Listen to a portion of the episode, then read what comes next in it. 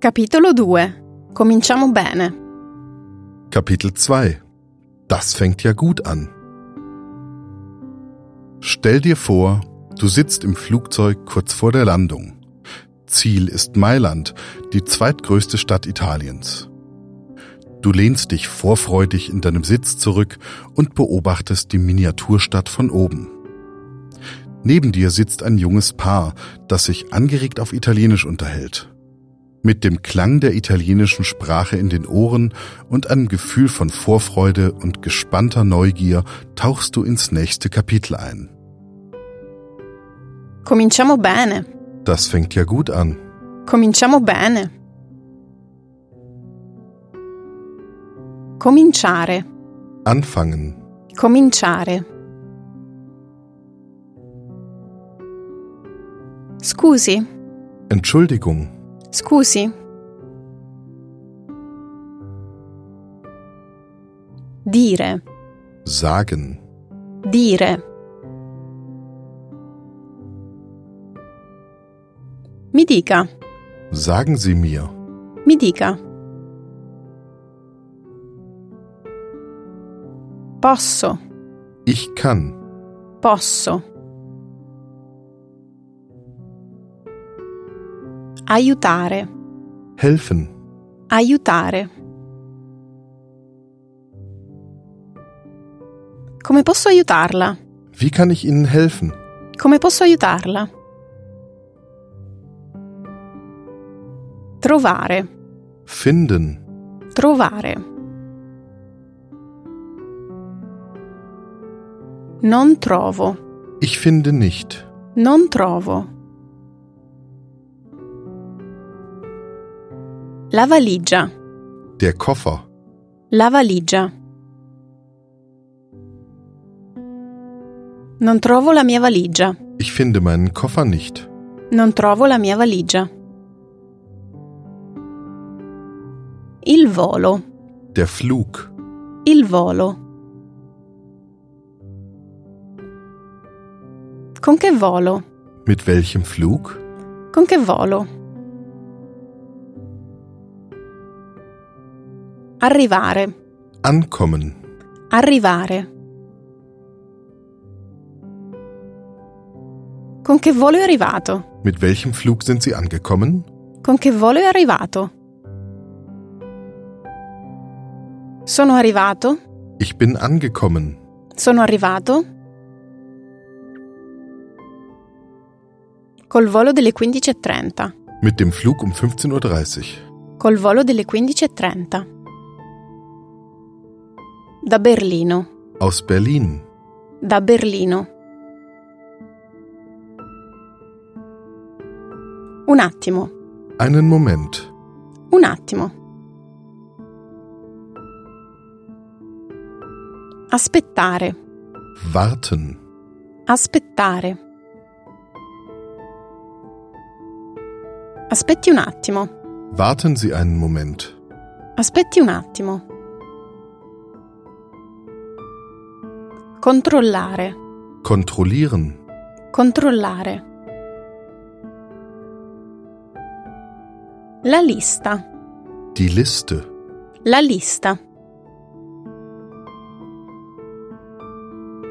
Controllo la lista, Ich kontrolliere die Liste. controllo la lista. L'arrivo. Die Ankunft. L'arrivo. La lista degli arrivi. Die Liste der Ankünfte. La lista degli arrivi. Grazie mille. Tausend Dank. Grazie mille. Mi spiace. Es tut mir leid. Mi spiace. La sua valigia. Ihr Koffer? La sua valigia. Non è arrivata, Ist nicht angekommen. non è arrivata. Purtroppo, Leider. purtroppo. Succedere, Passieren. Succedere. Purtroppo succede, Leider passiert es. purtroppo succede. Ora cosa faccio? Was mache ich jetzt? Ora cosa faccio? Cercare, Suchen. cercare. Cerchiamo la sua valigia, Wir suchen ihren Koffer. cerchiamo la sua valigia. Appena. Sobald. Appena. Trovare, Finden. trovare. Appena la troviamo, Sobald wir ihn finden. appena la troviamo. Spedire, Schicken. spedire.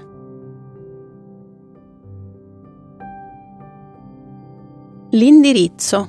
Die Adresse. L'indirizzo. La spediamo al suo indirizzo. Wir schicken ihn an ihre Adresse. La spediamo al suo indirizzo. Restare. Bleiben. Restare. Lei resta a Milano? Bleiben Sie in Mailand? Lei resta a Milano? Il giorno. Der Tag. Il giorno. Qualche, Einige. qualche.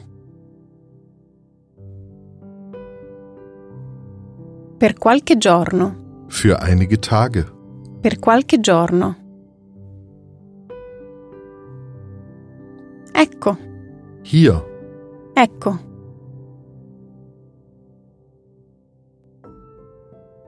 L'hotel. Das Hotel. L'hotel. L'indirizzo del mio hotel. Die Adresse meines Hotels. L'indirizzo del mio hotel. Scusarci. Sich entschuldigen. Scusarci. Ci scusiamo. Wir entschuldigen uns. Ci scusiamo. Per il disagio. Für die Unannehmlichkeit. per il disagio. Preoccuparsi, Sich Sorgen machen. preoccuparsi. Non si preoccupi, Machen Sie sich keine Sorgen. non si preoccupi. Trovare, Finden. trovare. Troveremo la sua valigia. Wir finden Ihren Koffer. Troveremo la sua valigia.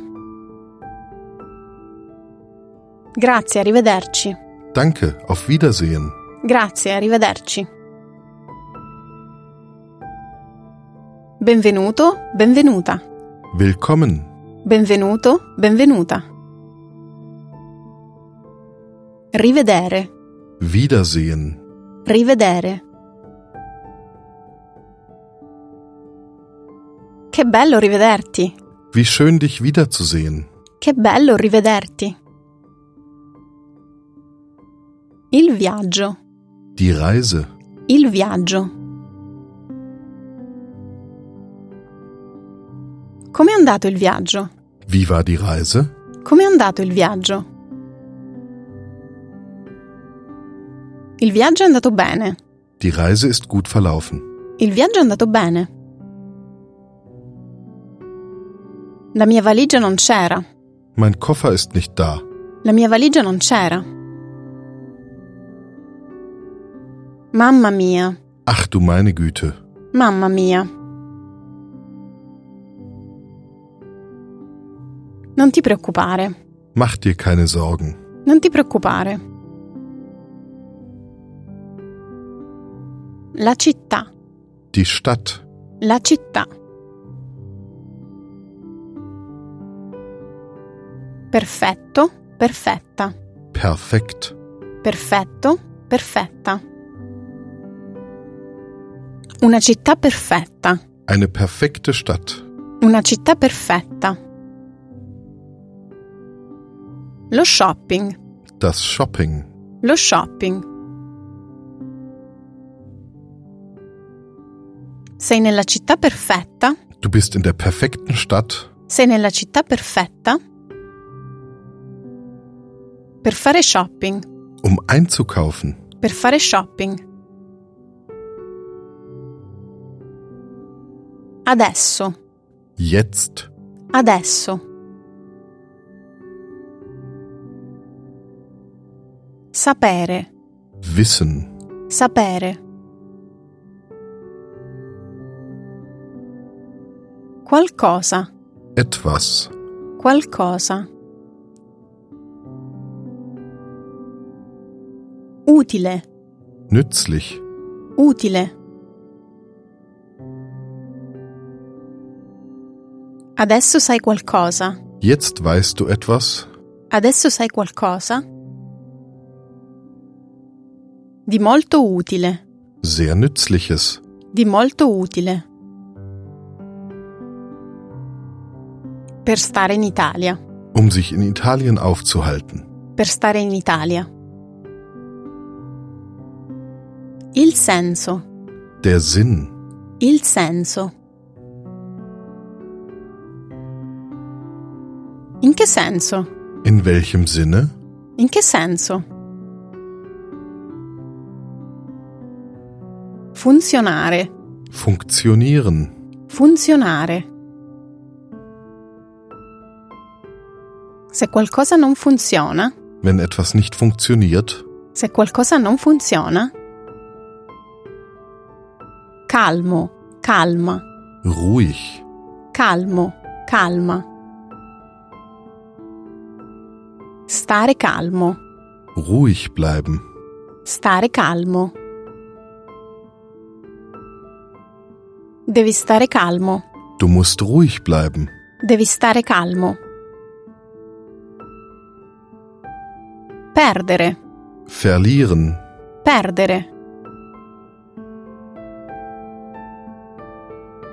La pazienza, Die Geduld. la pazienza. Non perdere la pazienza, Nicht die Geduld verlieren. non perdere la pazienza. Imparare. Lernen. Imparare. Volentieri, Gerne. volentieri. Lo imparo volentieri da te. Das lerne ich gerne von dir. Lo imparo volentieri da te. Difatti, Nämlich. difatti. Meglio. Besser. Meglio. Meglio di no, Lieber nicht. meglio di no.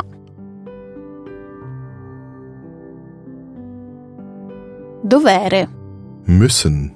dovere. Devo impararlo anch'io, Ich muss es auch lernen. devo impararlo anch'io. Ancora. Auch. Ancora. Tante cose, Viele Dinge. tante cose. Ora cosa facciamo? Was machen wir jetzt? Ora cosa facciamo? Prendiamo il Malpensa Express. Wir nehmen den Malpensa Express. Prendiamo il Malpensa Express. Cos'è? Was ist das? Cos'è? Il treno, Der Zug. il treno. Portare, Bringen. portare. Il centro, Das Zentrum. il centro. Il treno che ci porta in centro. Der Zug, der uns ins Zentrum bringt. Il treno che ci porta in centro. Dove? Wo? Dove? Iniziare. Beginnen. Iniziare. L'avventura. Das Abenteuer. L'avventura. Dove inizia la nostra avventura? Wo unser Abenteuer beginnt. Dove inizia la nostra avventura?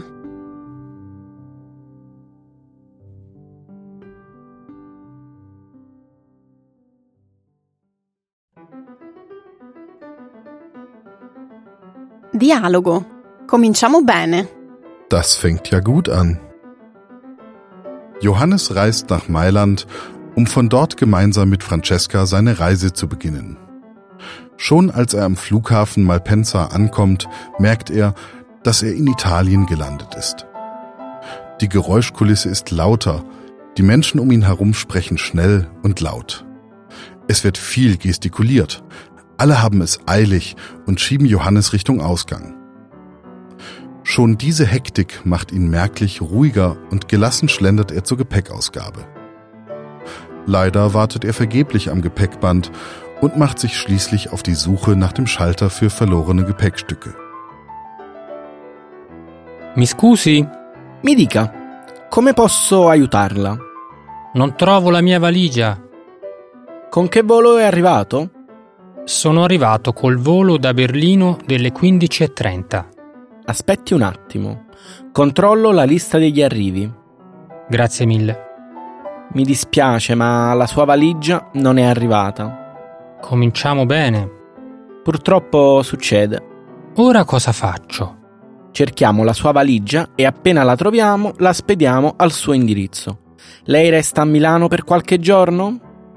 Sì, ecco l'indirizzo del mio hotel. Perfetto. Ci scusiamo per il disagio, ma non si preoccupi. Troveremo la sua valigia. Grazie, arrivederci. Arrivederci e buona giornata. Ciao Johannes, benvenuto in Italia. Ciao Francesca, che bello rivederti. Com'è andato il viaggio? Il viaggio è andato bene, ma la mia valigia non c'era. Mamma mia, non ti preoccupare, sei nella città perfetta per fare shopping. E poi adesso sai qualcosa di molto utile per stare in Italia. In che senso? Se qualcosa non funziona, devi stare calmo e non perdere la pazienza. Lo imparo volentieri da te. Meglio di no. Infatti devo ancora impararlo anch'io. Ora cosa facciamo?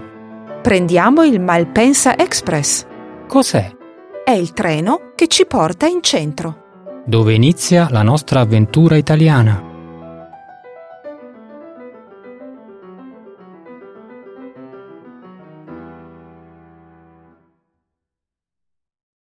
Sätze zum Nachsprechen. Come posso aiutarla? Non trovo la mia valigia. Con che volo è arrivato? La sua valigia non è arrivata.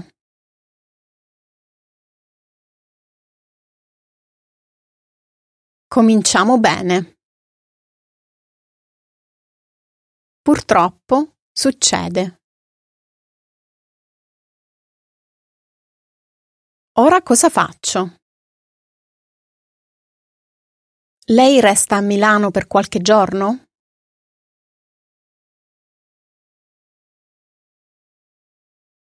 Sì, ecco l'indirizzo del mio hotel.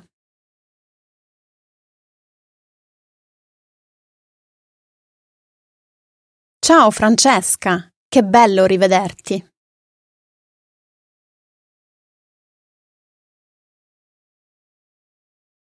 Com'è andato il viaggio? Il viaggio è andato bene. Non ti preoccupare. Sei nella città perfetta. per fare shopping.